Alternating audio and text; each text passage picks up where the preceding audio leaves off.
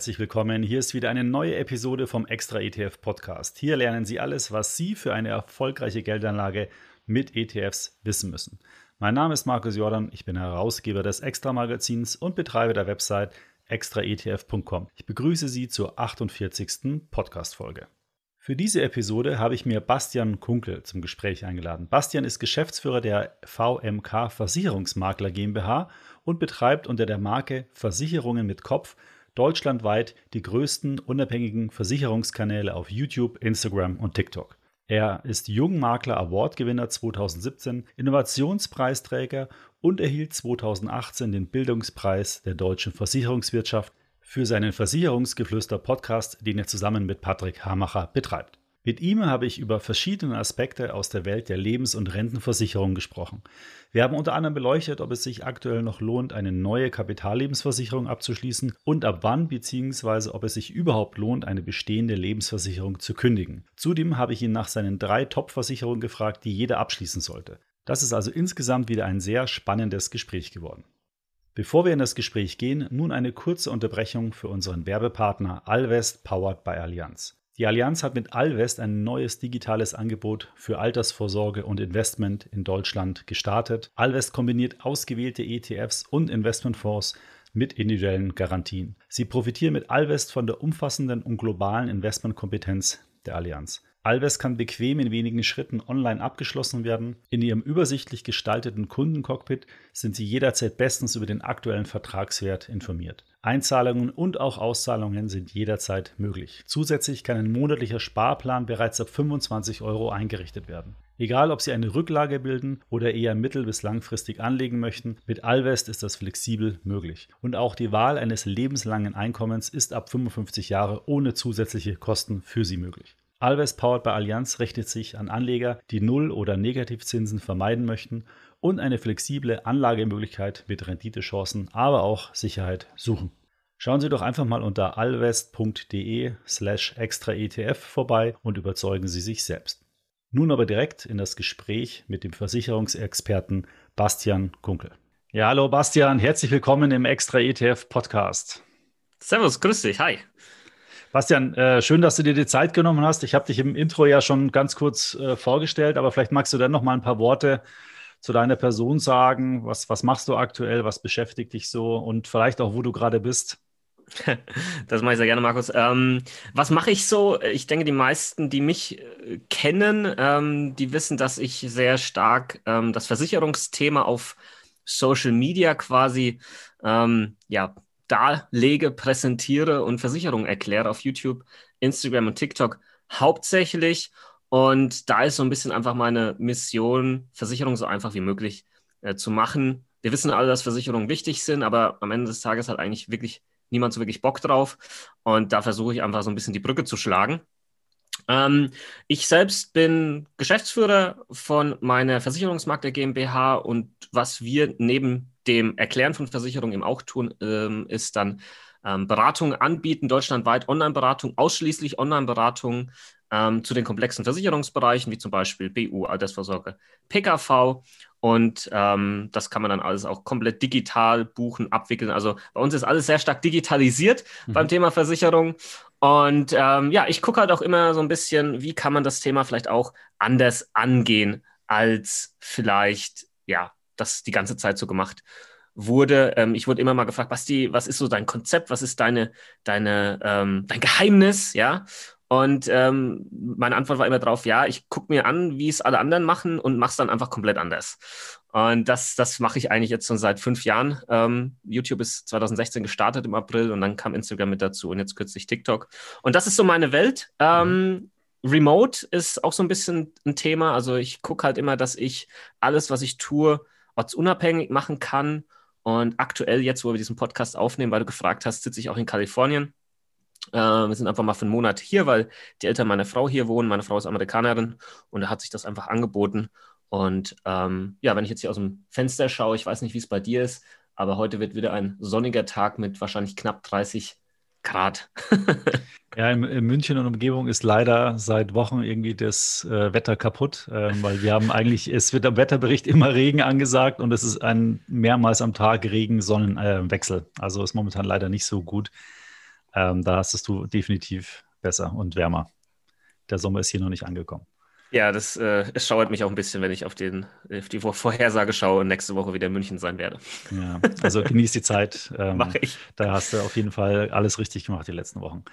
Du, wir haben ja im äh, Podcast aktuell so eine kleine Versicherungsserie. Ich habe in der vergangenen Folge ja auch schon mal das Thema ETF-Sparpläne und ETF-Versicherung verglichen. Wir selbst sind ja eigentlich kein Versicherungsportal. Hier geht es ja um Geldanlage mit ETFs oder um Vermögensaufbau.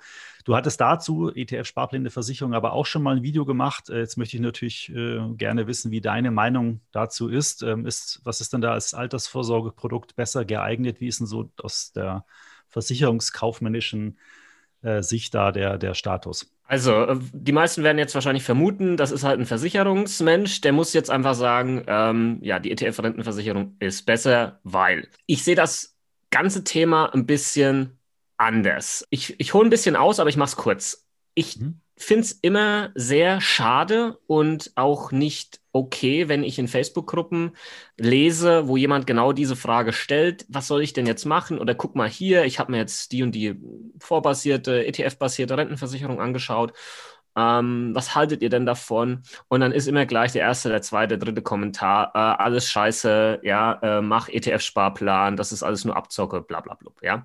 Und das ähm, finde ich immer recht traurig, weil das sind halt einfach hochgradig falsche und gefährliche Aussagen. Und ich würde dann gerne den Leuten immer schreiben, so, hey, würdest du das auch schreiben, wenn du die Haftung für diese Aussage übernehmen würdest, falls diese Person das so macht, wie du vorschlägst und das komplett in Bach runtergeht, weil es vielleicht für diese Person in diesem Fall überhaupt gar nicht gepasst hat, gar nicht zur Anlagephilosophie gepasst hat, gar nicht zum Typ äh, der Person äh, gepasst hat, zum Risikoverhalten und so weiter und so fort. Ja, und dann glaube ich, würden 99 Prozent der Leute nicht mehr solche Kommentare schreiben.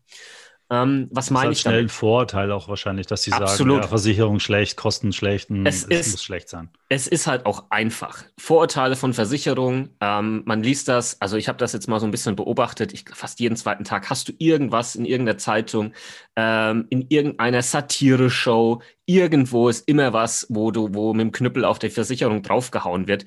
Und die Antwort, warum das gemacht wird, ist schlicht und ergreifend, weil es funktioniert. Ja, weil es immer funktioniert. Du kannst die, ich nenne das jetzt mal so, du kannst die Versicherungssau immer durchs Dorf treiben. Morgens, mittags, abends. Es funktioniert. Ja, einfach weil die Vorurteile so stark und so stark verbreitet sind. Zurück zum Thema. Ich sehe es wie folgt. Meine Empfehlung wäre die folgende. Ich trenne das gerne in Vermögensaufbau. Hast du ja auch vorhin schon gesagt, das ist eher so euer Thema. Und wirklich planbare, lebenslange Altersvorsorge ähm, beziehungsweise Rente. Und dann ist das eine, der Vermögensaufbau, das ist für mich ganz klar sowas wie ein ETF-Sparplan. Also wenn jemand her, hergeht und sagt, ich habe jetzt hier eine ETF-Rentenversicherung abgeschlossen für den Vermögensaufbau, dann, dann muss ich ihm die Frage stellen, Moment mal, äh, wirklich jetzt? Das macht in meinen Augen keinen Sinn. Das ist, dafür ist dieses Produkt nicht geeignet in meinen Augen.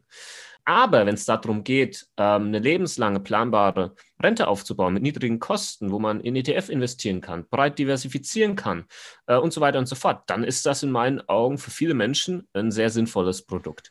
Ist es dann über eine, eine Einmalzahlung dann meinst du oder also das? Nee, einfach monatlich angespart. Ja, also dass man einfach jetzt eine ETF-Rentenversicherung abschließt mit keine Ahnung 100 Euro monatlich Beitrag und dann irgendwann, wenn man in Rente geht, kriegt man daraus lebenslang monatlich eben seine ähm, Rente ausgezahlt. Mhm. Und der Unterschied zum Sparplan wäre dann, dass ich aber das Geld irgendwann mal wieder rausziehe, weil ich für irgendetwas es benötige. Genau, also das ist meine zum Beispiel Philosophie. Ich habe beides. Das eine ist halt für mich klar der Vermögensaufbau. Damit mache ich dann später mal irgendwann, keine Ahnung, äh, die Anzahlung für ein Haus oder was auch immer. Und das andere ist für mich einfach meine Altersvorsorge. Und das machen tatsächlich auch die meisten unserer Kunden. Bei uns ist nicht die Frage entweder oder, sondern beides. Ja, das ist bei uns ähm, unsere Philosophie so ein bisschen. Und das Ganze abzuschließen, es gibt nicht, das ist besser als das andere, sondern was ist dir wichtig, worauf legst du Wert und danach entscheidest du dann, ob du dann vielleicht auch wirklich sowas wie einen ETF-Sparplan als Altersvorsorge hernimmst, weil du halt zum Beispiel gerne das Modell fahren möchtest, ich baue mir hier Kapital auf, ich will das nicht im Rentenversicherungsmantel und später mache ich mir so einen Entnahmeplan, ja, gibt es ja verschiedene Modelle, die man hier fahren kann und möchte das halt die ganze Zeit alles selbst managen. Wenn das für dich passt und du alle Vorteile, aber auch Risiken wenn die dir bewusst sind, dann mach das doch so. Prima. Aber viele Menschen ist, sind entweder die Risiken nicht bewusst, die wollen aber vielleicht auch gar nicht, dass die das ganze Zeit managen. Also ich würde verrückt werden, ja, wenn ich dann, ah, oh, hier und da muss ich noch umschichten und da und guck mal, jetzt muss ich einen Namen hier nehmen und dann bleibe ich teilweise investiert. Oh mein Gott, dann crashen die, die Märkte, was mache ich jetzt? Okay, ich muss den Gürtel ein bisschen enger schneiden jetzt in der Rente. Ganz ehrlich, habe ich persönlich gar keinen Bock drauf, ja. Ähm, da, das will ich nicht. Ich will eine sorgenfreie Rente haben. Und das kriege ich dann wiederum halt hin mit so einer ETF-Rentenversicherung. Kostet die mehr unterm Strich? Selbstverständlich, ja. Äh, deswegen ist diese Kostendiskussion in meinen Augen komplett überflüssig, weil, äh, weil, man, weil das Äpfel mit Birnen vergleichen ist. Das ist, sind Äpfel mit Birnen. Das sind zwei verschiedene Produkte. Ähm, und ich bezahle einfach ein bisschen mehr, damit ich dann mich um etwas weniger quasi kümmern muss, weil ich einfach weiß, ich zahle da ein, ich habe da einen gewissen Service, ich kann kostenlos shiften, ich habe dann automatisiertes Ablaufmanagement dabei, muss ich mich nicht drum kümmern und kriege dann lebenslang meine Rentenzahlung. Ja? Und das ist, das ist für mich am Ende des Tages also eine Philosophie, Schrägstrich, Anlage, Philosophie. Und danach würde ich das Ganze dann entscheiden. Man kann nicht sagen, du musst das jetzt so machen, das ist immer die beste Variante. Das wäre falsch in meinen Augen. Meine, meine zwei persönlichen Punkte sind ja immer bei Versicherungen. Zum einen ist man immer abhängig von, von ich sage jetzt mal, vielen Gesetzesänderungen, die potenziell kommen können. Also es kann ja alles Mögliche entschieden werden für den Versicherungsvertrag, wo ich dann, sagen wir mal, in dem Vertrag aber ja doch irgendwie gebunden bin. Also diese, das finde ich ist schon, sagen wir mal, ein Risiko oder ein Punkt, den man wissen muss. Ähm, und das zweite ist natürlich die, ähm, die Frage, wie solvent ist die Versicherung?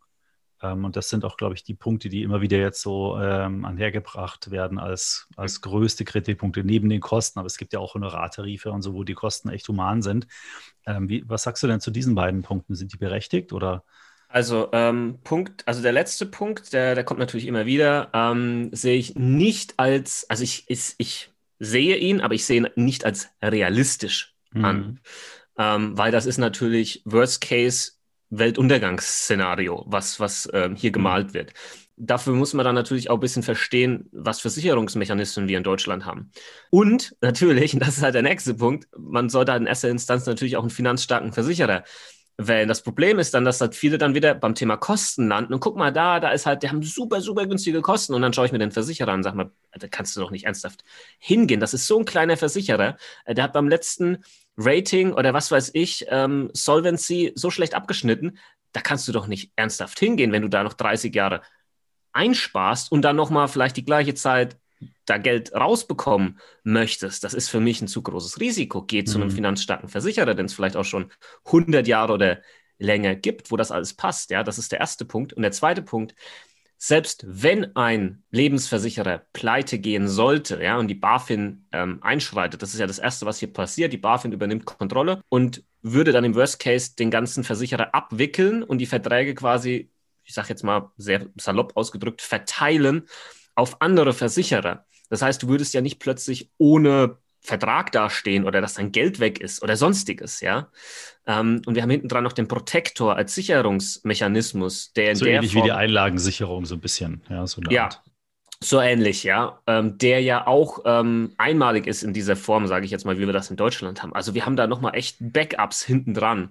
Ähm, und deswegen sehe ich das nicht als realistisch an. Wenn das eintreten sollte, dass plötzlich alle Lebensversicherer pleite gehen, dann mit Verlaub, dann haben wir ganz andere Probleme äh, als unsere Rentenversicherung. Ja, das sagt man dann immer gell, als, als letzte, letzte Aussage. Es, wenn, wenn, absolut. Also dann, dann, dann haben wir andere Probleme. Ja. Aber, ähm, genau, klar. aber dann, mhm. da müssen wir auch realistisch sein, weil dann ist das so, weil dann ist die komplette Weltwirtschaft äh, im Eimer. Man muss sich mal halt mal anschauen. Versicherer sind die größten institutionellen Anleger weltweit. Ja, da, also die sind super involviert im Game, sage ich jetzt mal, ja, wie sie ihr, ihr, Geld anlegen und so weiter und so fort. Also wenn da dann das den Bach runtergeht, dann ja, dann ist wie gesagt die komplette Weltwirtschaft im Eimer und ähm, ich sehe das nicht nur als dieses letztes Totschlagargument, ähm, sondern ich sehe es wirklich einfach als, etwas, wir müssen schon realistisch bleiben, ja. Du findest immer irgendwas, ja. Und das bringt mich jetzt auch zum, zu der anderen Aussage. Ähm, Gleiches kann ja auch passieren mit einem ETF-Sparplan. Ja, wenn die jetzt entscheiden, dass die Kapitalertragssteuer abgeschafft wird und es wird jetzt zukünftig der persönliche Einkommenssteuersatz hergenommen, ja, dann ist das vielleicht plötzlich auch nicht mehr so geil, ja, oder es kommt irgendwelche fin Finanztransaktionssteuern, ja, die erhöht werden, mit dazukommen, weiß der Geier. Also, Aber dann könnte ich zumindest vorher ja noch reagieren. Ich kann, ich, weil das wird ja dann nicht über Nacht eingeführt und plötzlich, sondern wahrscheinlich wird es angekündigt. Bei der Versicherung ist es halt schwierig, also bei den meisten. Ähm, ja, jein. Also du kannst auch in meinen Augen reagieren. Du kannst auch bei manchen äh, Gesellschaften quasi einfach dann ähm, das rausziehen. Ja, das geht ja einfach auch. Ähm, ich glaube aber eher, jetzt, wenn, wenn ich jetzt einfach mal so ein bisschen politisch drüber nachdenke, ähm, wir haben halt ein Altersvorsorgeproblem in Deutschland. Und ähm, die gesetzliche Rente reicht nicht. Wir haben ein Rentenniveau von aktuell circa 48 Prozent.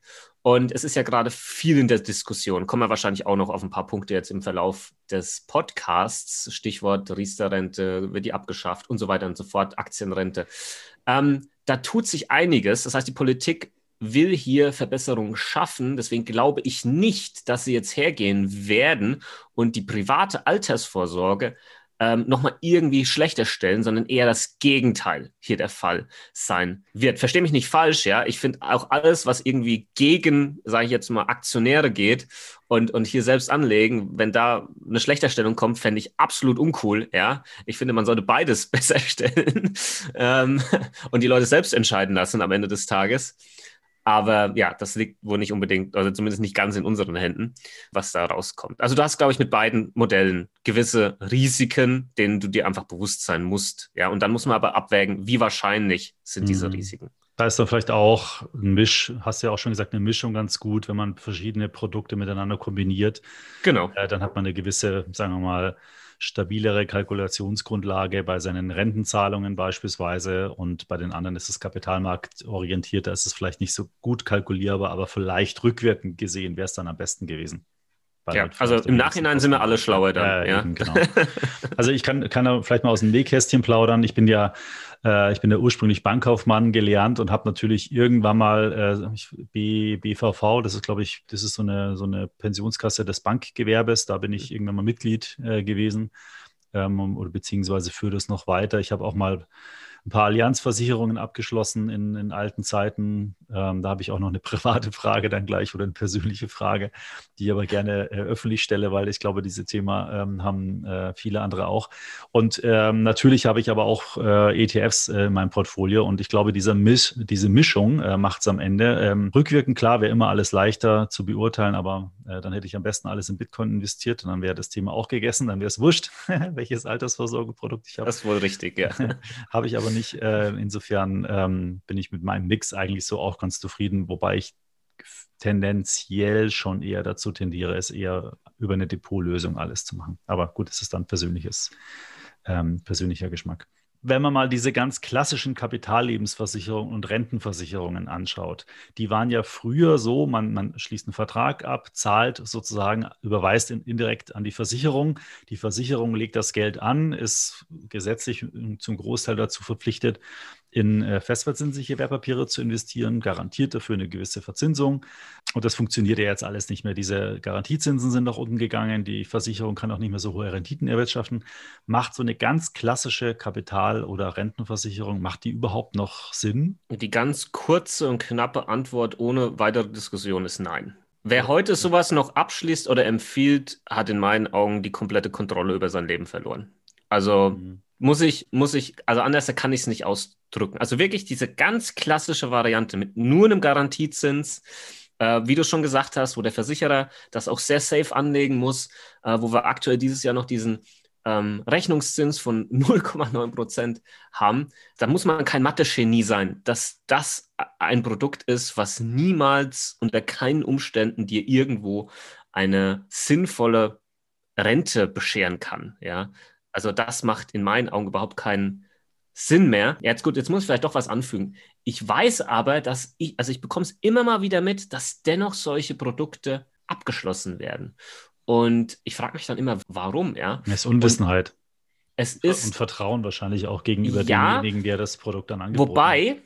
Das Spannende ist, dass, dass ich dann die Berater, die ich, über die ich das dann mitbekomme, die sagen, äh, Basti, ich habe alles probiert. Ich habe alles probiert, dem Kunden zu erklären, warum er das nicht tun soll, warum eine Beitragsgarantie keinen Sinn macht, warum eine festverzinsliche Anlage keinen Sinn macht. Äh, aber er wollte es unbedingt. Ihm war wichtig, ich will sicher und ich will mindestens später mal meine eingezahlten Beiträge wieder zurück. Und ich habe das Gefühl, dass das immer noch für viele Deutsche, das sind magische Worte, ja. Garantie, mindestens eingezahlte Beiträge, ja, dann unterschreiben dir viele blind alles, ja. Und das ist so falsch und schlecht und damit wirst du niemals Rendite machen. Und wir leben es ja bei uns auch immer wieder in Beratung. Also wir haben unser Beratungskonzept natürlich auch so aufgebaut, dass wir den Leuten erklären, warum sowas keinen Sinn mehr macht mhm. und was viel mehr Sinn macht. Und das sind ja, das haben wir ja vorhin schon angesprochen, ja, also diese Varianten über dann zum Beispiel ETFs, weil wir da günstige äh, Kosten haben. Keine Beitragsgarantie, wenn wir jetzt von der reinen privaten Rentenversicherung der dritten äh, Schicht sprechen, ja, und diversifizierte Anlage und so weiter und so fort. Und dann wird da ein Schuh draus, ja, und dann kannst du damit auch wirklich Rendite machen, aber halt nicht, nicht diese klassischen Teile. Und, und ja, da muss man jetzt vielleicht noch ergänzen, dann fragen, was ist dann, also wenn jetzt heute einer kommt und sagt, oh, äh, Basti, ich würde gern eine keine Ahnung, Rentenversicherung abschließen. Was, was sollte er denn dann machen? Was ist dann so das Beste? Ja. Also nicht unbedingt das beste Produkt oder der beste Anbieter, sondern so vom Grundsatz her. Was für Produkttypen sind so die, die sinnvollen? Ja, also ich erzähle hier gern einfach aus, mal aus dem Nähkästchen, wie ich das selbst für mich persönlich äh, gemacht habe. Und das ist eigentlich auch eins zu eins unsere Philosophie, die wir unseren ähm, Kunden in den Beratungen äh, darlegen. Und das ist einfach eine vorgebundene Rentenversicherung auf ETF-Basis, wo hinten dran ein Index liegt, der breit gestreut ist. Einer, der wahrscheinlich sehr bekannt ist, ist der MSCI World, der günstige Kosten hat, der im historischen Verlauf, sage ich jetzt mal, eine, eine, sehr gute durchschnittliche Rendite gefahren hat, ist irgendwie, sage ich jetzt mal, so ein bisschen an die Weltwirtschaft gekoppelt. So erklären wir das immer ein bisschen, dass die Leute sich das vorstellen können.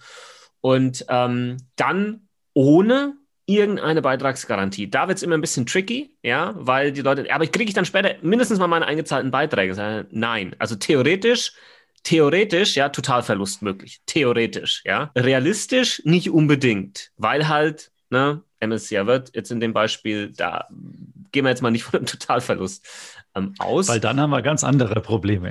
Exakt, genau so ist es. Das ja. habe ich schon gelernt jetzt. Ja. Das hast du gelernt. Ich meine, da sind 1600 der weltweit größten Unternehmen irgendwo mit dabei.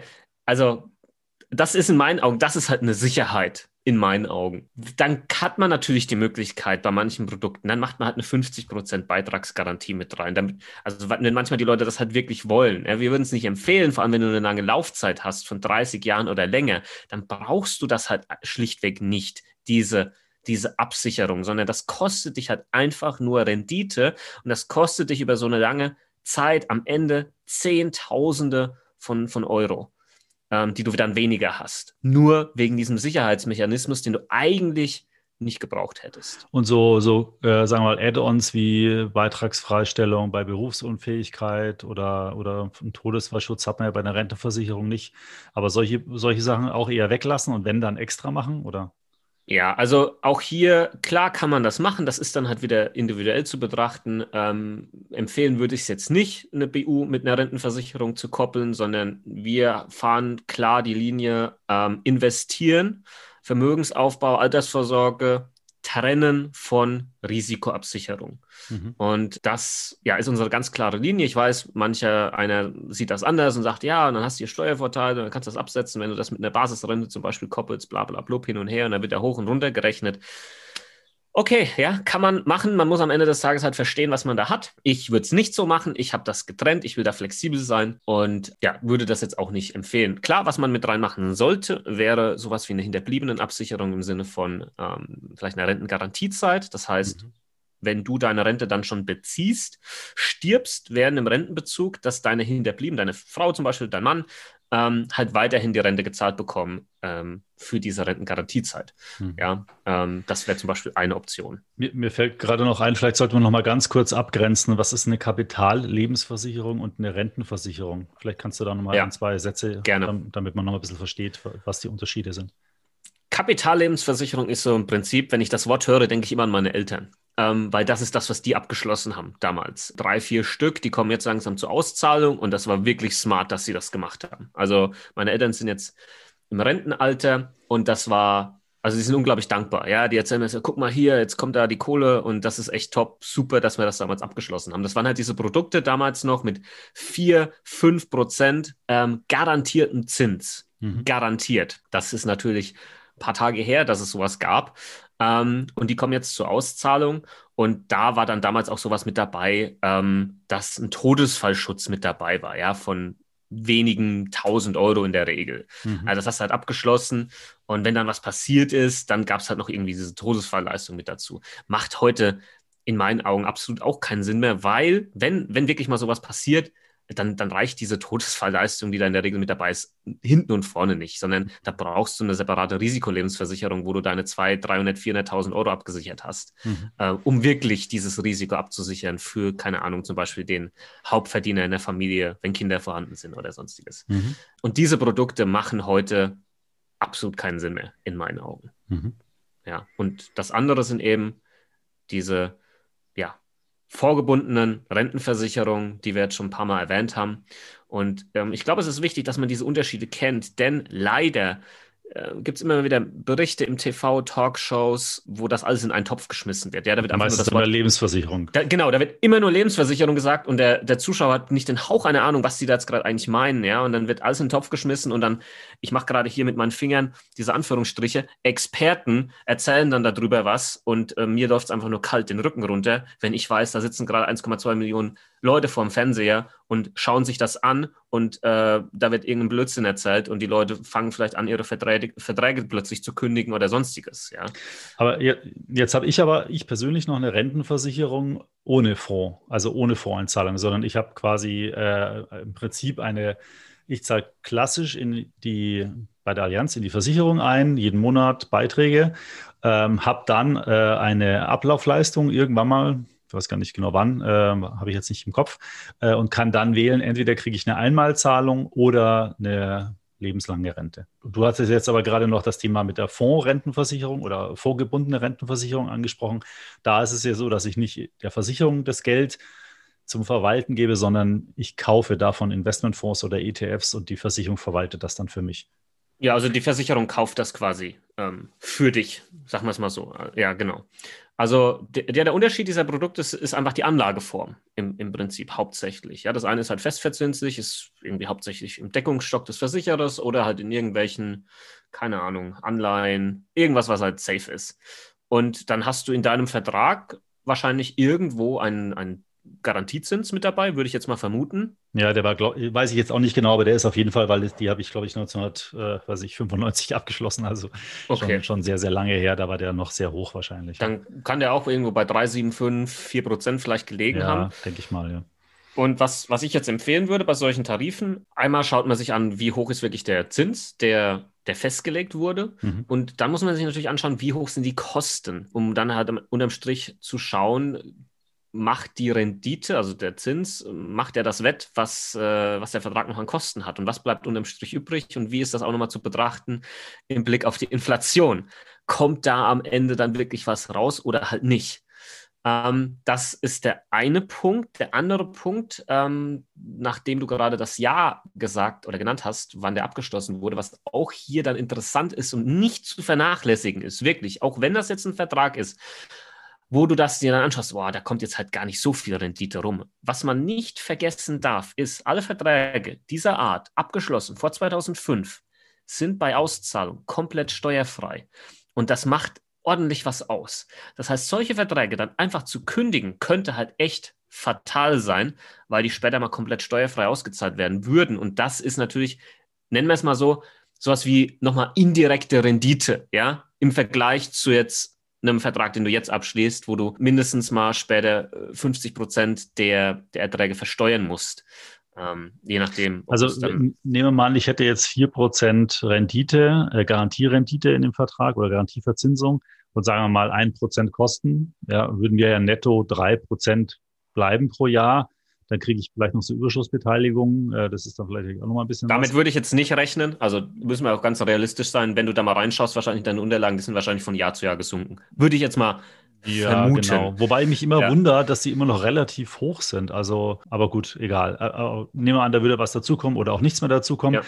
Dann habe ich zwar vielleicht nur eine Verzinsung von 3%, was aus heutiger Sicht natürlich super ist. Ähm, aber vor allen Dingen, wenn ich es dann vor diesem Termin, den du genannt hast, ähm, abgeschlossen habe, habe ich das halt dann steuerfrei. Das ist natürlich dann schon ein Riesenvorteil. Genau, sehe ich genauso. Und das nochmal vielleicht kurz noch zu diesen Überschussanteilen. Da sind wir wieder beim Thema finanzstarker Versicherer. Ja, da, das spielt hier natürlich auch wieder ähm, irgendwo mit rein. Das sind quasi die Reserven, die die Versicherung quasi über die Zeit erwirtschaften konnte. Können wir mal so stehen lassen. Ja, das ja. ist einfach wie der Deckungsstock auch des Versicherers selbst irgendwo verzinst wird und mhm. so weiter und so fort. Ja, aber die, solche Fragen bekommen wir halt auch sehr oft, ähm, bekomme ich sehr oft, auch auf meinen ganzen Social Media Plattformen. Mhm ähm, guck mal, ich habe da mal was abgeschlossen, ich weiß gar nicht, ist das jetzt gut oder nicht. Und wir haben seit einigen Monaten, ich hoffe, das ist okay, dass ich das kurz erzähle, wir haben seit einigen Monaten genau deshalb jetzt für, für manche Bereiche eben Vertragschecks, die wir einfach wirklich komplett kostenlos anbieten. BUs zum Beispiel, viele Leute machen BUs, wo sie gar nicht wissen, ist das jetzt sinnvoll oder nicht, was ich da habe. Ich habe keine Ahnung. Ich habe es halt irgendwann mal abgeschlossen. Ich habe mich aber nie damit auseinandergesetzt. Ja, und da, da gibt es halt ganz, ganz viele Menschen, bei denen das zutrifft kann man auch keinen Vorwurf machen. Ja, wichtig ist, dass sie sich jetzt irgendwann damit mal auseinandersetzen, mal gucken, was habe ich da eigentlich an Verträgen. Und das Gleiche gilt halt auch für verschiedene ähm, Kapitallebensversicherungen, Rentenversicherungen. Und die checken wir bei uns und geben den Leuten ein Feedback. Also wirklich komplett, da entstehen kein, kein Honorar, keine Kosten oder sonstiges. Ähm, und sagen dann, guck mal, behalt den Vertrag, ja, oder guck mal, der Vertrag ist halt nicht so gut, wir würden empfehlen, vielleicht was Neues ähm, hier zu machen. Und klar, das ist dann halt unser, ähm, unternehmerisches Risiko, sagen wir jetzt mal, weil wir nicht wissen, ja, kommt da draus dann vielleicht ein neuer Vertrag, der dann bei uns gemacht wird oder halt nicht. Ähm, das, ist, das ist einfach ganz, ja, unser Modell da hinten dran. Genau, und das ist etwas, was es halt bei uns gibt, kann man auf der Webseite sich mal anschauen. Du, äh, da mache ich am besten einen Link in die Show Notes. Ja, genau. Äh, schickst mir nachher nochmal den, den Link. Ähm, wer da Interesse hat, kann sich dann ja da mal weiter informieren. Ich äh, nochmal kurz zu dem Thema ähm, gekündigt, ähm, ob ich eine Versicherung kündigen sollte. Es gibt ja auch die Option zu verkaufen. Wenn jetzt aber also, weil ich glaube, also wir haben ja auch so eine große Facebook-Gruppe und da liest man dann immer wieder, hey, ich habe jetzt eine Versicherung gemacht, was haltet ihr davon? Und dann hast du vorhin ja schon gesagt, kommt dieses Bashing hin und her, ja, finde ich gut oder kündige, äh, mach einen Sparplan. Wenn jetzt jemand, sagen wir mal, vor ein oder zwei Jahren aus gutem Gewissen heraus vielleicht auch beratergestützt so eine Versicherung abgeschlossen hat und sich jetzt da überhaupt nicht mehr wohlfühlt damit. Was, was soll man dann da jetzt machen? Weil man kann es ja einerseits mhm. vielleicht beitragsfrei stellen, man kann es kündigen, man Rück Rücktritt geht ja, glaube ich, nicht mehr. Das sind ja dann wahrscheinlich nur 14 Tage aus, so ein Widerrufsrecht. Mhm. Äh, was, was macht man jetzt bei so einer kurzfristig, sagen wir mal, auch komplett falsch abgeschlossenen Versicherung? Wo fange ich an? Also ich, ich persönlich finde, solche Fragen sollte man nicht in Facebook-Gruppen stellen, ganz ehrlich, weil du hast am Ende des Tages 500.000 verschiedene Meinungen und du bist danach nicht schlauer, sondern noch verunsicherter und hast eigentlich noch weniger eine Ahnung, was du jetzt machen sollst. Weil jeder, man darf das nicht vergessen, wir Menschen geben halt einfach gern unseren Senf dazu und meistens auch zu Themen, wo wir überhaupt keine Ahnung davon haben. Ja, einfach Einfach weil wir halt gerne unseren Senf dazugeben.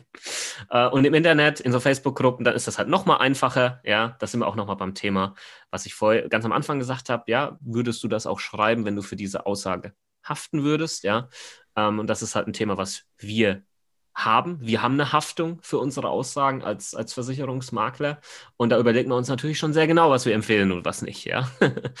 das heißt, also was ich grundsätzlich empfehlen würde, ist, man kann es in meinen Augen nur sich entweder selbst komplett reinfriemeln, ja, mhm. aber halt nicht über eine Facebook-Gruppe, sondern man liest dann halt die Bedingungen, man schaut sich an, äh, was, wie ist die Anlage, wie hat sich das entwickelt, ähm, wie sind die Kosten und so weiter und so fort. Wie wird das später mal versteuert, ja, und rechnet das alles selbst aus und weiß der Geier, ja, dann kann man da mit Sicherheit für sich eine Entscheidung finden. Oder man holt sich halt einfach irgendjemanden, wo man halt wirklich weiß, dem vertraue ich zu 100 Prozent. Dem vertraue ich im Sinne von, der wird mir jetzt nicht sagen, dass ich das jetzt behalten soll, nur weil es halt jetzt eine Versicherung ist und derjenige Versicherung vertickt, sondern der sagt mir halt einfach wirklich, was Sache ist. Ja, gut, schlecht und der kennt sich damit aus. Ja, diese zwei Optionen gibt es Sagen wir mal, es kommt dabei raus, äh, hey, das ist eigentlich echt schlecht, kündige mal. Sagen wir mal, wie, wie, was passiert denn dann eigentlich? Weil sagen wir mal, der hat jetzt äh, vielleicht ein, zwei Jahre eingezahlt, 100 Euro, also theoretisch hat er vielleicht 2400 Euro eingezahlt, sagen wir mal, ja, 24 Monate.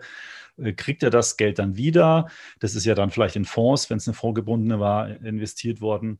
Wie, wie verhält sich das? Also du bist ja super einzelfallabhängig, aber so mal so ganz grundsätzlich, weil ich weiß es wirklich nicht, äh, interessiert mich nur mal, was, was macht man? Also schreibt man einen Brief hin, äh, was passiert dann, was sind die nächsten Schritte und so weiter.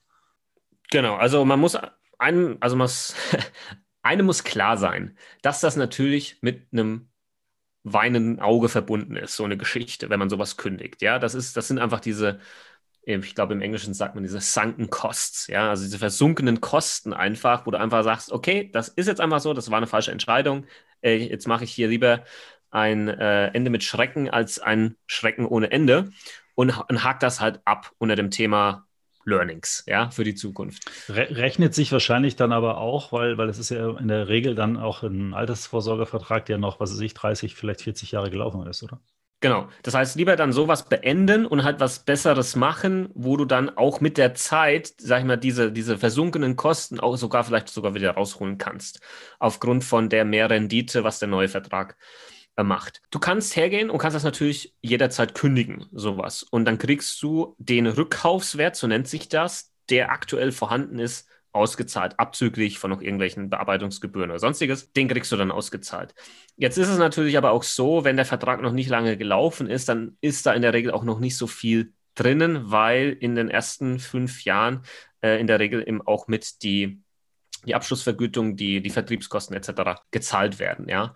Ähm, das heißt, da werden keine 2400 Euro in dem Fall drin sein, außer, weiß ich nicht, der hat vielleicht super gut performt noch, dieser Vertrag und die Anlage ging nach oben. Gibt es auch manchmal, habe ich auch bei uns äh, Verträge im Bestand, die, lau die laufen seit drei Jahren.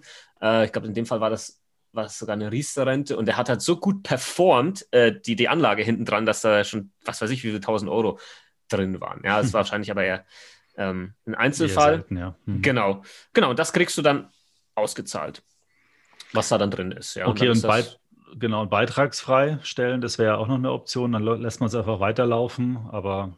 Genau, dann lässt man es einfach weiterlaufen und dann kommt das irgendwann später mal zum Rentenbeginn oder wann auch immer der festgelegte Auszahlungsbeginn ist, kommt das dann zur Auszahlung. Ähm, als Rente, als einmal Auszahlung. Wobei immer. da aber wahrscheinlich, wenn das Volumen sehr klein ist, halt so minimale Fixgebühren Macht keinen so, Sinn. Macht in meinen Augen keinen ne? Sinn. Es kann Sinn machen, wenn das halt schon ein Vertrag ist, wo echt viel drin ist und dann sollte man den dann halt hm. vielleicht nicht unbedingt kündigen, äh, auch bei diesen neueren Verträgen, Rentenversicherungen, ähm, da gibt es ja auch diese steuerliche Begünstigung wenn die bis 62 laufen und du mindestens zwölf Jahre eingezahlt hast, dann hast du hier eben diese, diese Steuervorteile. Ja, du musst nur 50 Prozent äh, der, der Erträge dann äh, versteuern, später mal, wenn du das Ganze auf einmal auszahlen lässt, etc. Und das hast du natürlich nicht, wenn du das zum Beispiel dann vorher einfach kündigst oder auszahlen lässt. Und die äh, andere Alternative wäre ähm, noch der Verkauf. Das ist, glaube ich, genau. ein relativ komplexes Thema, aber da würde ja. man den Vertrag einfach an jemand anderen einen Aufkäufer, nenne ich es mal, einen institutionellen Aufkäufer verkaufen, der zahlt einem dann Geld aus und führt sozusagen in meinem Namen die oder in seinem Namen die Versicherung weiter. Genau, also ich glaube, da wurden auch viele Leute angeschrieben oder werden viele Leute angeschrieben. Da geht es meistens halt um solche Verträge, wie du wahrscheinlich einen hast, ähm, weil man, man darf ja natürlich vergessen, wenn jemand dir so einen Vertrag auch abkaufen will, dann, dann macht er das halt nicht, weil du einen schlechten Vertrag ha hast, ne? Mhm. sondern der macht das, äh, weil du wahrscheinlich einen guten Vertrag hast. Und die gehen natürlich her und bezahlen dir oder würden dir ein bisschen mehr zahlen als der aktuelle Rückkaufswert. Und dann übernehmen die den Vertrag und lassen den natürlich weiterlaufen und ähm, werden dann am Ende halt natürlich mehr kassieren, als dass sie bezahlt haben. Das ist ja im Prinzip sehr vereinfacht ausgedrückt das mhm. Geschäftsmodell. Das heißt, da sollte man sich auch sehr gut überlegen, macht man das? Braucht man akut Geld, ja, und geht irgendwie, keine Ahnung, jetzt um Leben und Tod oder so, dann ist das möglicherweise eine Option. Aber man darf natürlich dann auch nie vergessen, was ist dann später mal mit der Altersvorsorge etc. Also ja. Das, ja, dieses das, Verkaufen ja. kann ich mir halt vorstellen, äh, also jetzt nicht ich mir vorstellen, aber kann ich mir vorstellen, dass ein Mann äh, das so als letzte Möglichkeit sieht, wirklich an sein Geld ranzukommen, auch wenn man irgendwie Angst hat, dass die Versicherung das irgendwie nicht, nicht bis zum Ende überlebt oder sowas, ja. Ich meine, dann wird der Markt das wahrscheinlich auch antizipieren irgendwie, aber weil dann kann ich raus aus dem Vertrag und habe auch kein Risiko mehr. Ja, klar. Also auch das, wie so oft, wie ein individuelles Thema, hm. ähm, was man dann bewerten muss. Jetzt äh, gehen wir nochmal äh, noch kurz einen äh, Schritt wieder in die Produktwelt, weil das passt da auch eigentlich ganz gut dazu, weil ich mir gut vorstellen kann, dass so die letzten zwei, drei Jahre irgendwelche Leute Riester-Renten abgeschlossen haben und die Produkte ja auch nicht so gut vom, vom Namen her momentan sind oder der Ruf ist nicht so gut. Jetzt wurde noch der Mindestzins gesenkt auf 0,25. Wie, wie ist da so die Stimmungslage bei dir? Also bei mir persönlich ist, ich bin immer entspannt, was sowas angeht. ähm, weil, ich meine, äh, bezogen auf die Riester-Rente. ja. ja. Wenn jetzt heute einer kommt, ja, sagt, ich würde gerne die Riester-Rente abschließen, ähm, soll er genau. machen oder, oder nicht? Oder? Ja, Standardantwort äh, kommt drauf an. Ähm, weil in manchen Situationen macht es schlichtweg Sinn, ja.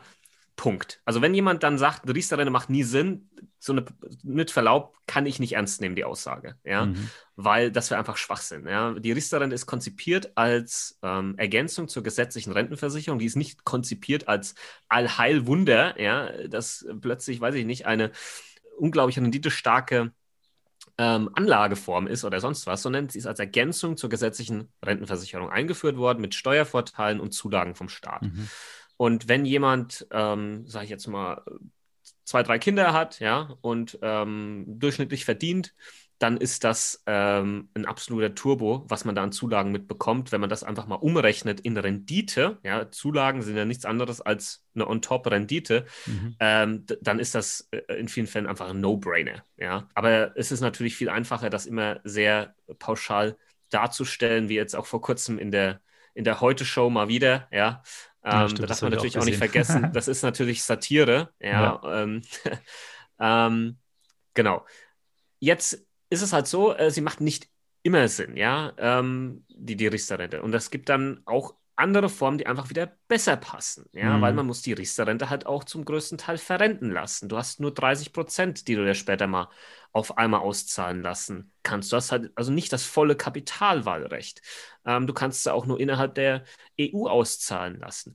Also das kann auch wieder für viele Menschen halt dann eher nicht so sinnvoll sein weil sie sagen, ja, das, das passt halt für mich. Ich will meinen Lebensabend vielleicht hier irgendwo in Kalifornien verbringen. Keine Ahnung. ist doch ja. alles irgendwie so schwierig, heute eine Entscheidung zu treffen, was, was, das ganze Leben irgendwie dann betrifft. Ja, so nach dem Motto, Immer. ich würde eigentlich gerne ins Ausland, aber ich kann nicht, weil ich habe eine Riester-Rente. Ja, also, ja, klar. Also, Logo, das hast du, das sind wir wieder bei dem Thema rückblickend, ja, weißt du immer wieder ähm, besser Bescheid, ja, mhm. ähm, was man hätte tun sollen. Und dann und das ist so ein bisschen das, was mich am meisten stört, ähm, wenn, wenn man irgendwelche Berichte liest, oder es waren jetzt halt unglaublich viele Fernsehberichte in den letzten Wochen und Monaten zur Riester-Rente. Und ähm, ich habe mir alle angeschaut und ich würde bei jedem Einzelnen gern einfach durch den Fernseher springen und allen da eine Ohrfeige geben, die da recherchiert haben oder sonstiges. Also ganz ehrlich, also wenn man dieses Thema versteht und weiß, wie dieses Produkt funktioniert und alles, was da drum gehört, dann kann man, also da, da, da kann man, falle ich einfach vom Glauben ab, wie sowas ausgestrahlt werden kann, weil natürlich nicht hergegangen wird und ein Produkt hergenommen wird, was gut ist, ja, was vielleicht günstige Kosten hat, was ein cooles Anlagemodell hat, kann man ja auch mit ETFs machen, was weiß ich, sondern es wird natürlich immer das Produkt hergenommen mhm. mit utopisch hohen Kosten, keiner Rendite, ja, und, und weiß der Geier. Und das darf man halt natürlich nie vergessen, wenn man sich sowas anschaut, weil das würde dann nicht so viele Zuschauer natürlich auch ziehen, wenn man da auf einmal das positiv darstellt. Das ist einfach so. Da muss man ein bisschen kapieren, wie Medien funktionieren. Naja, ähm, will ich jetzt nicht zu tief einsteigen. Ähm, Riester-Rente, wie geht's weiter? Ist noch nicht klar. Die Regierung hat sich da noch nicht klar positioniert. Es gibt verschiedene Stimmen, die sagen, wir wollen das jetzt einstellen. Äh, wir wollen was Neues draus machen. Wir wissen aber nicht genau, wie das aussieht. Ich würde jetzt mal behaupten, was ich sehe in der Zukunft ist, wenn die Regierung, die Bundesregierung jetzt nicht irgendwas jetzt klar entscheidet, gehe ich davon aus, dass man zum 01.01.2022 keine Riester-Rente mehr abschließen kann, mhm. in der Form, wie sie heute besteht, weil die Versicherer sie schlichtweg nicht mehr anbieten können. Weil durch die Senkung des Höchstrechnungszinses auf 0,25 Prozent, es mathematisch einfach nicht mehr möglich ist, ähm, die Garantien darzustellen. Weil bei einer Riester-Rente hast du ja, egal wo du die abschließt, immer die 100 Prozent Beitragsgarantie. Hm. Und die ist dann einfach nicht mehr darstellbar. Das ist das große Problem und deswegen gehe ich davon aus, dass ähm, Versicherer dann einfach von sich aus dann sagen werden, wenn die Bundesregierung da jetzt nicht irgendwie hergeht und mal sagt, okay, wir lockern jetzt diese Beitragsgarantie und sagen, okay, 90 Prozent, nur noch 90 Prozent irgendwie Beitragsgarantie. Dann haben die Versicherer wieder Spielraum und dann würde das Produkt wieder funktionieren. Aber wenn sie das nicht macht, dann gehe ich davon aus, dass man ab nächstem Jahr keine Riester-Rente in der Form, wie sie heute besteht, mehr abschließen. Aber es wird dann schon, die, also sehr wahrscheinlich dieses Jahr noch mehrere Aktivitäten rund um dieses Thema geben. Das sollte man einfach mal äh, verfolgen. Ja, ja, das werde ich, werde ich persönlich natürlich auch sehr, sehr äh, stark verfolgen und, und immer mal wieder wahrscheinlich Videos dazu machen oder sonstiges. Ähm, bleibt spannend, weil es halt viele verschiedene Themen gerade gibt im Bereich ähm, Altersvorsorge, die diskutiert werden. Also das wäre vielleicht nochmal ein ganz guter Hinweis auch, ähm, wenn man deinen ähm, YouTube-Kanal Aktien, äh, nicht Aktien mit Kopf, Versicherungen mit Kopf, wenn man deinen YouTube-Kanal Versicherungen mit Kopf, so heißt er, äh, anschaut, da sind ja sehr, sehr gute erklärende Videos zu allerlei Fragen, auch teilweise zu Fragen, Fragen, die wir jetzt hier erörtert haben. Also wer da nochmal tiefer in das Thema einsteigen will oder vielleicht auch spezielle Themen, in spezielle Themen tiefer einsteigen will, der findet da eigentlich immer ganz gute Antworten. Gefällt mir immer sehr gut. Das äh, ist meine erste Anlaufstelle, wenn ich mich über Versicherung informieren möchte. Danke, freut mich. ja, bitte. Ähm, kommen wir mal zum, zum nächsten Thema, weil jetzt haben wir die ganze Zeit so immer eher, sagen wir mal, schlecht äh, über Versicherungen gesprochen äh, oder warnen vielleicht. Ähm, wenn man jetzt mal ganz neutral auf das Thema schaut, vielleicht auch ein junger Mensch ist, ähm, der, sagen wir mal, gerade erst ins Leben startet, also ins Berufsleben startet und so weiter, äh, von zu Hause auszieht. Was für Versicherungen ähm, sollte man denn aus, aus deiner Sicht auf jeden Fall haben? Also gibt es so die, die heiligen drei Könige, sage ich mal, der Versicherungen, die man unbedingt haben sollte? Möglicherweise ja. Ich sage erstmal pauschal, welche drei Versicherungen ich ähm, als wichtig kannst doch, finde. Kannst doch vier machen, also drei habe ich jetzt noch aus der Luft gegriffen, ja. Also welche Versicherungen sind wichtig? Also ich sehe ganz klar, verpflichtend ist die Krankenversicherung. Ja, da kann man sich auch nicht drum drücken und das ist gut so. Ich bin ja gerade hier in den USA. Hier ist das nicht verpflichtend. Hier gibt es viele Menschen, die haben keine Krankenversicherung. Das ist für mich unvorstellbar. Und genauso meine ich das. Ich meine, wenn du das gerade hörst hier, stell dir einfach mal ganz kurz vor, mach mal die Augen zu und stell dir vor, du würdest morgen aus dem Haus gehen und du wüsstest, du hast keine Krankenversicherung. Und du müsstest für alle Kosten, die durch eine Krankheit, einen Unfall oder sonstiges entstehen, selbst tragen. Da läuft es mir gerade jetzt eiskalt den Rücken runter. Ja, ähm, und das ist hier keine Seltenheit. Ähm, und ähm, ja, deswegen ist das gut, dass die verpflichtend ist in Deutschland. Ähm, dann als nächstes ein absoluter No-Brainer, private Haftpflichtversicherung. Ganz mhm. klar, also da brauchen wir auch nicht drüber diskutieren. Die kostet wenig, leistet so viel, ähm, muss, muss jeder haben äh, in Deutschland. Ist leider keine Pflicht, auch wenn Haftpflicht drin steht. Haftpflicht ist, äh, warum heißt das so? Das ist halt bedingt aus der gesetzlichen Haftpflicht, Paragraph 823 BGB muss es sein, dass du halt dafür haftest, wenn du einer anderen Person Schaden zufügst. Und die sollte wirklich jeder haben. Das heißt, und, die Versicherung deckt, wenn, wenn äh, was weiß ich, ich bei dir zu Hause zu Besuch bin und die Vase fällt runter, weil ich dran gestoßen bin, dann würde meine Haftpflicht deinen Schaden bezahlen. Ja, das ist immer gern so ein Beispiel, ähm, aber natürlich geht es eigentlich um die richtigen Hardcore-Sachen. Das heißt, äh, Beispiel, du läufst mit dem Handy auf dem Gehsteig irgendwie spielst rum, keine Ahnung, schaust äh, Instagram Reels von Versicherung im Kopf und mhm. äh, bist dann irgendwie da drin und checkst nicht, dass du gerade irgendwie so Richtung Straße läufst und dann muss ein Auto wegen dir ausweichen und keine Ahnung, haut ein Fahrradfahrer um und beschädigt was und ja, dann war das halt alles deine Schuld, dann bist du halt dran und dann sprechen wir halt nicht von 50 Euro für eine Vase, sondern dann sprechen wir halt von ein paar tausend, hunderttausend, vielleicht sogar Millionen Euro. Und dafür mhm. ist dieses Teil da, also für den, für den Worst Case. Ich habe jetzt auch eher an deine Ming-Vase gedacht. okay, okay, ja, genau. Diese, ganzen teuren Ming-Vasen, da stehen bei uns auch einige. Bei dir mit Sicherheit auch, ne? Ja, natürlich. Mehrere. Dann als dritte, die wird auch immer mal wieder äh, diskutiert, äh, die Berufsunfähigkeitsversicherung. Hier würde ich einfach mal sagen, ich habe ja auch vor kurzem einen Post gemacht, weil halt immer wieder kommt, lohnt sich das? Wer braucht die? Ich habe doch eigentlich gar keinen gefährlichen Job, bla bla bla. Blub. Fakt ist, wenn du auf dein Arbeits-, dein aktives Arbeitseinkommen angewiesen bist, dann musst du das irgendwie absichern. Und eine Berufsunfähigkeitsversicherung ist da einfach eine sehr, sehr gute Lösung.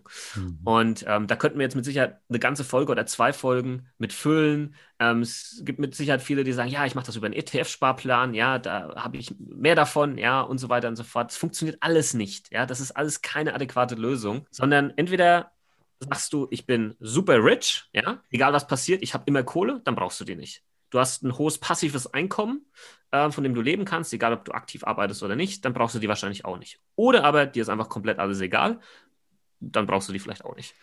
Ähm, das ist so meine relativ klare Linie, die mhm. übrigens auch vom, vom Verbraucherschutz genauso kommt.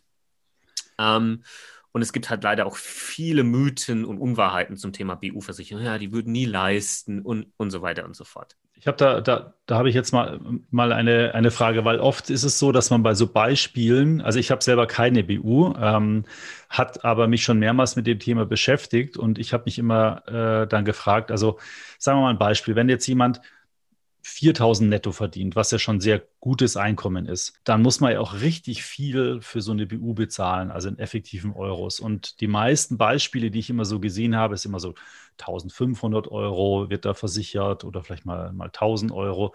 Da ist es natürlich nicht so im Verhältnis viel. Aber wenn man ein höheres Einkommen hat, ich meine, da zahlt man sich in effektiven Euros schon echt, also da zahlt man schon richtig viel ein in so eine BU.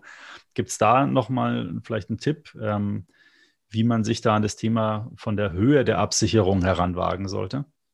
Also ich, ich stelle dann gerne immer die Gegenfrage, was ist denn die Alternative? Also wenn, dann, wenn jemand so ein hohes Einkommen hat, dann hat derjenige ja auch einen gewissen, in der Regel, einen gewissen Lebensstil. Den will er ja halten. Also wie schafft er das dann, den Lebensstil zu halten, seinen sozialen Status zu halten und alles, was damit dazugehört, wenn er nicht mehr arbeiten kann?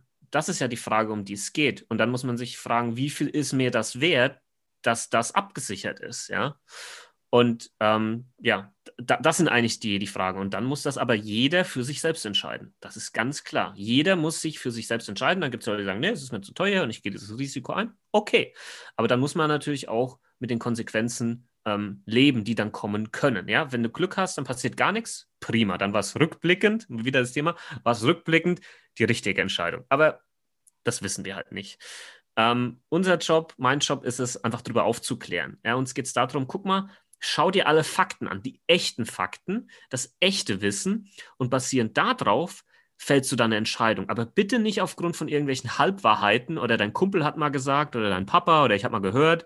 Das ist natürlich gefährlich. Und das gilt, gilt generell bei allen Versicherungen, Investmententscheidungen oder sonstiges. Eigentlich bei allen Sachen. Man muss sich halt einfach, ja.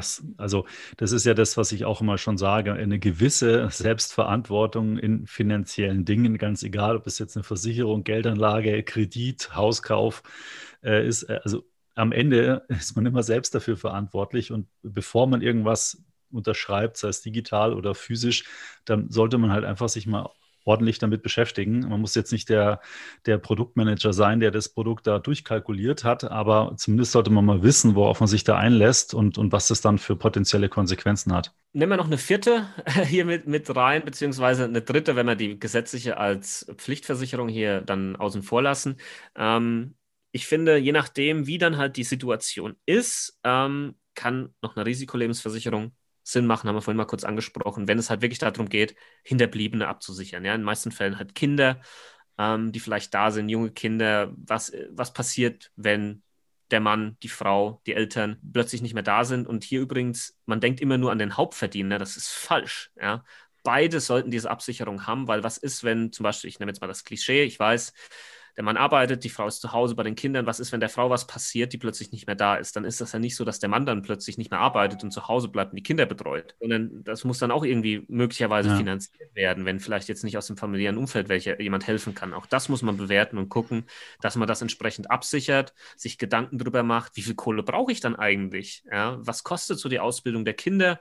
Und so weiter und so fort. Finde ich auch ganz, ganz wichtig, wenn man in Immobilien kauft oder ein Haus baut oder sowas, ja, dass man sagt, okay, äh, da hat man jetzt vielleicht 300.000 Euro Schulden äh, aufgenommen ähm, und das lässt sich alles gut finanzieren, wenn beide da sind, aber sollte einem wirklich was passieren, dann wäre es ja, äh, ich meine, das ist eh schon schlimm genug, aber dann wäre es zumindest gut, wenn der Kredit zum Beispiel dann nicht mehr lasten würde und man einen Teil davon oder alles über so eine Risikoversicherung abgesichert hätte. Ja, jetzt weiß ich natürlich, dann jetzt vielleicht kriege ich dann direkt eine, eine Instagram-Nachricht nach diesem Podcast. Ja, Basti, wieso hast du die Versicherung nicht erwähnt? Und warum hast du die nicht erwähnt? Und die, ja, warum hast du die private Unfallversicherung nicht erwähnt? Und Rechtsschutzversicherung ist auch noch wichtig und, und so weiter und so fort. Ja, möglicherweise. Individuell betrachtet.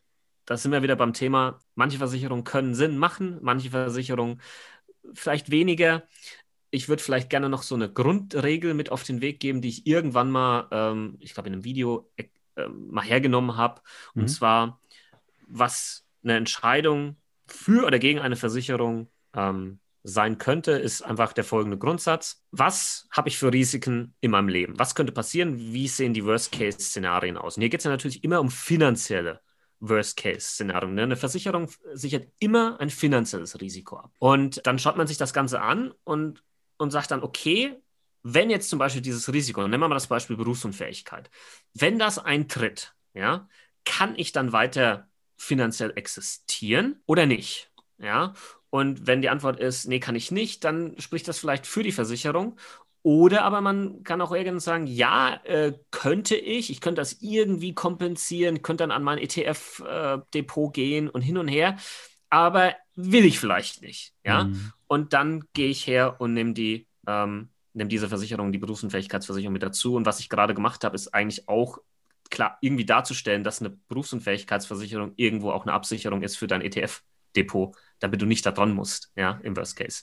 Ähm, vielleicht auch nochmal ein kleiner Impuls. Ja. ja, und so kann man immer hergehen bei jeder Versicherung. Kann ich mir es leisten, wenn der Worst Case eintritt? Ja, nein. Will ich es mir leisten? Hm, klar, da kann man immer abwägen. Letztendlich ist es eigentlich ein guter Ansatz, wenn man sich das vorstellt, wenn man sich das Risiko immer in Geld sozusagen umrechnet. Äh, wenn jetzt jemand, keine Ahnung, in München ein Mehrfamilienhaus schuldenfrei hat und ist es, keine Ahnung, 10 Millionen wert, dann ist es dem wurscht wahrscheinlich, äh, weil im Worst Case würde er das verkaufen und ähm, hat dann alles Geld der Welt, um alle seine Arztkosten oder was auch immer zu bezahlen, aber das hat ja nicht jeder. Das heißt, ähm, da machen dann Versicherungen Sinn, um sowas dann ähm, finanziell zumindest abzudecken. Ich habe noch äh, ein Thema zum Schluss. Ähm, das war jetzt nämlich auch, ähm, als ich Research gemacht hatte, aber auch so ähm, immer wieder in der Presse zuletzt, das Thema Rentencockpit. Ähm, der, der Staat plant ja da ein digitales Portal oder digitalen Zugriff auf seinen Rentenstand. Momentan kriegt man ja von der BFA diesen einmal im Jahr diesen Bescheid, welche Rente da wohl zu erwarten ist. Aber was hat es denn mit diesem digitalen Rentencockpit eigentlich auf sich? Wo fange ich an? Das digitale Rentencockpit an sich, vom Grundsatz her, finde ich, find ich super. Ja, sollte, hätte es schon längst geben sollen, weil das gibt dir eine Möglichkeit oder soll dir eine Möglichkeit geben, einfach ähm, in der digitalen Übersicht, sage ich jetzt mal, sehen zu können, welche Einkünfte du später mal im Rentenalter haben wirst. Und dadurch kannst du natürlich viel besser sehen, oh, reicht mir das, fehlt mir noch was? Ja, und mhm. das sind alle gesetzlichen, privaten und betrieblichen ähm, ja, Produkte aufgelistet, so die, die Idee dahinter. Und ähm, das wäre natürlich, also wenn es das so in der Form geben würde, stark, richtig stark, weil viele Menschen haben ja natürlich das Problem, dass sie gar nicht wissen, reicht das, was ich habe. Und so eine Übersicht würde da schon mal natürlich super helfen, um diese Entscheidung zu erleichtern. Jetzt ist es natürlich wie so oft so, äh, das hat wahrscheinlich auch das letzte Jahr so ein bisschen gezeigt äh, in Deutschland, äh, wenn die Bundesregierung sich mit digitalen Themen auseinandersetzt und das versucht, dann geht das vielleicht nicht unbedingt so schnell und auch nicht so effizient, wie auch immer. Ich habe gerade einfach mal die offizielle Seite der deutschen Renteninformation hier aufgemacht zum Thema mhm. Rentencockpit und hier steht, Prototyp soll 2020 in den Test gehen. Ja, wir haben das Jahr 2021. Ähm, dieser Prototyp ist noch nicht in den Test gegangen und die arbeiten seit 2018 ähm, daran. Ja, ähm, es ist auch in dieser Timeline hier, ist das, das Jahr 2021 fehlt hier noch komplett und es gibt kein neues Status-Update. Jetzt weiß ich natürlich Corona und hin und her, aber ich kann halt auch nicht immer hergehen und sagen, Corona ist eine Ausrede für alles. Ja, mhm. jedes Unternehmen da draußen kann nicht sagen, ja, dieses Jahr haben wir halt keinen Umsatz gemacht, weil halt Corona, sondern und jetzt geht es halt trotzdem so weiter wie immer. Das geht halt auch nicht. Ja, das ja, können wir jetzt wieder auch wieder drüber diskutieren und das polarisiert wahrscheinlich. Fakt ist, ich hoffe, es kommt. Ich hoffe, es kommt schnell. Ich hoffe, es wird nicht auf die lange Bank geschoben. Ich wünsche mir, dass es funktioniert in der Form, wie wie es erklärt wird, dass wirklich mhm. von jedem Anbieter, den es da draußen gibt, egal ob private Altersvorsorge, betriebliche Altersvorsorge, gesetzliche Rente, am Ende Daten da reinfließen und man diese Übersicht hat. Ich weiß, wie schwierig eine, ähm, nennen wir es mal, Datenhomogenität innerhalb der Versicherungsbranche ist. Da gibt es immer noch kein einheitliches Netzwerk, sage ich jetzt mal. Ja, es gibt die sind Bibro. ja auch zum Teil 100 Jahre alte Firmen, hast du ja vorhin selber gesagt. Exakt, die haben ja alle ja. Äh, ein Wust an ja. verschiedenen IT-Schnittstellensystemen ja. und so weiter.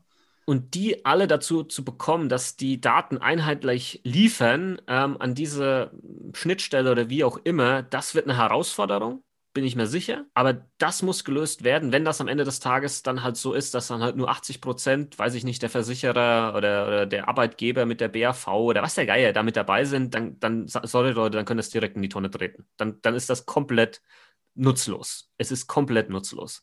Das heißt, entweder komplett oder gar nicht. Wenn das so kommt mit allem, dann ist das prima. Ja, also wäre ich dann ein absoluter Fan davon. Ja. ja. vor allen Dingen, weil man dann auch, wenn man dann einmal seinen Aufwand betrieben hat, äh, einfach wirklich einen guten Überblick bekommt und der dann halt im Idealfall, wenn die Schnittstellen passen, auch regelmäßig aktualisiert wird und man dann vielleicht ja. auch ein bisschen wegkommt von der ganzen Zettelwirtschaft, die ja zum Teil da immer noch vorherrscht. Ja. Genau, genau. Also von daher, ich hoffe, es kommt. Ich werde das auch weiter beobachten. Vielleicht kriegt man da auch jemand mal zum greifen, der damit involviert ist, äh, diesem Projekt, vielleicht auch mal für einen Podcast, ja.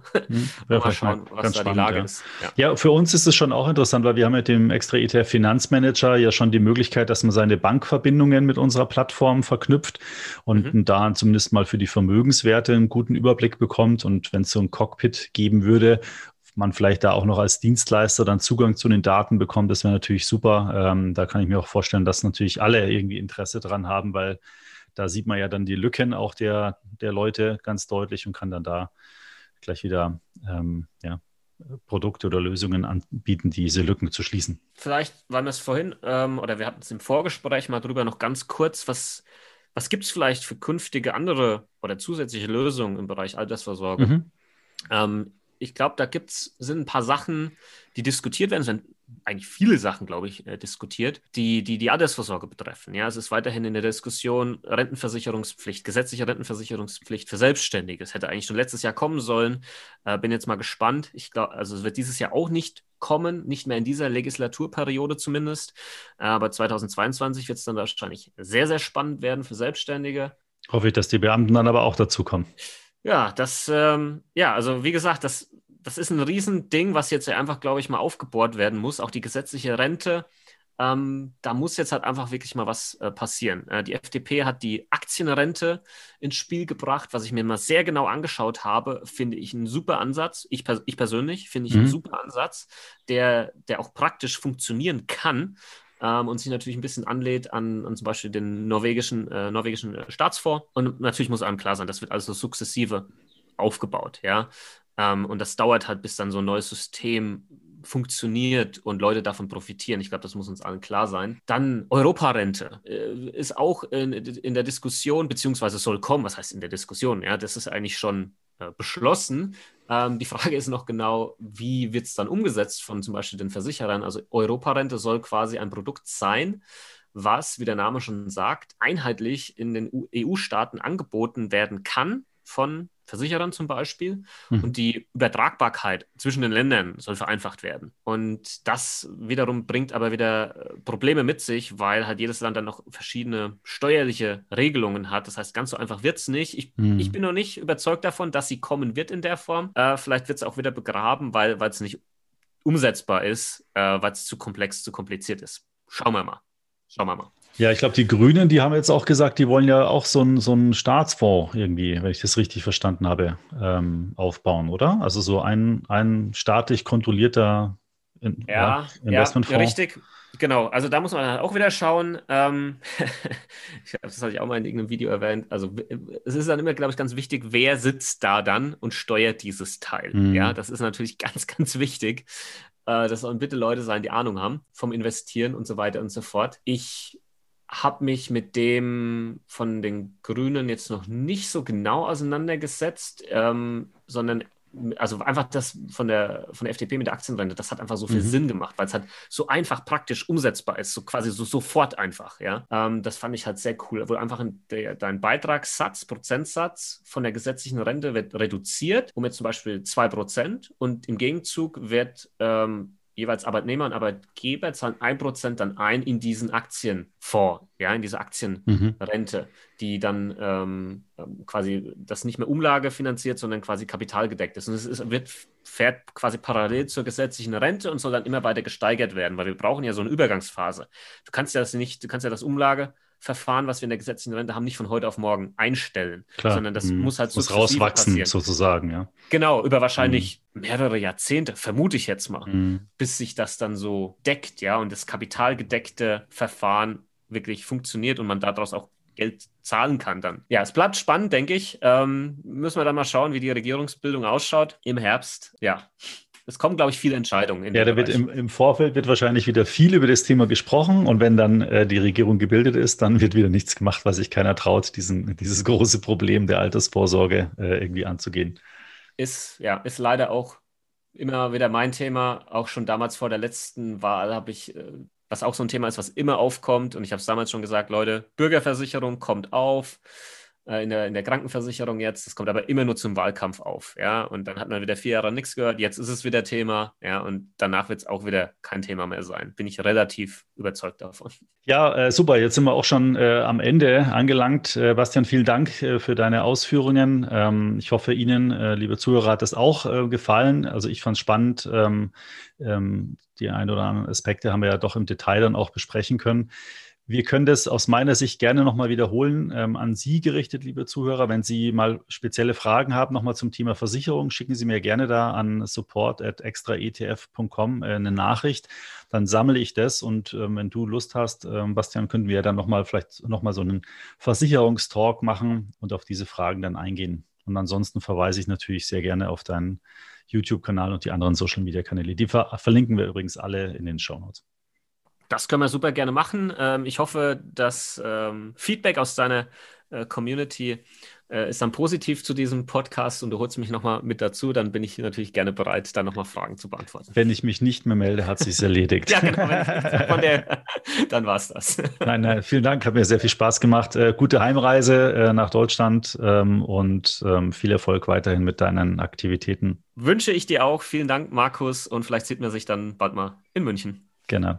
Super, ciao, tschüss. Ciao. Ich hoffe, Ihnen hat das Gespräch mit Bastian Hunkel gefallen und Sie konnten ein paar wichtige Erkenntnisse für Ihre persönliche Geldanlage mitnehmen. Wenn ja, dann empfehlen Sie doch gerne den Extra ETF Podcast an eine gute Freundin oder Freund weiter. Denn dann können diese auch Ihren Horizont in Sachen Geldanlage und Vermögensaufbau erweitern. Wenn Sie Fragen und Anregungen oder Themenwünsche zum Extra ETF Podcast haben, senden Sie mir gerne eine E-Mail an podcast.extraetf.com. Weiterführende Informationen und Links zu dieser Episode finden Sie in den Show Notes. Bis zum nächsten Podcast. Diese erscheint am 9. Juni. In dieser Folge geht es um ein spezielles Investmentthema, nämlich um Wasserstoff-ETFs.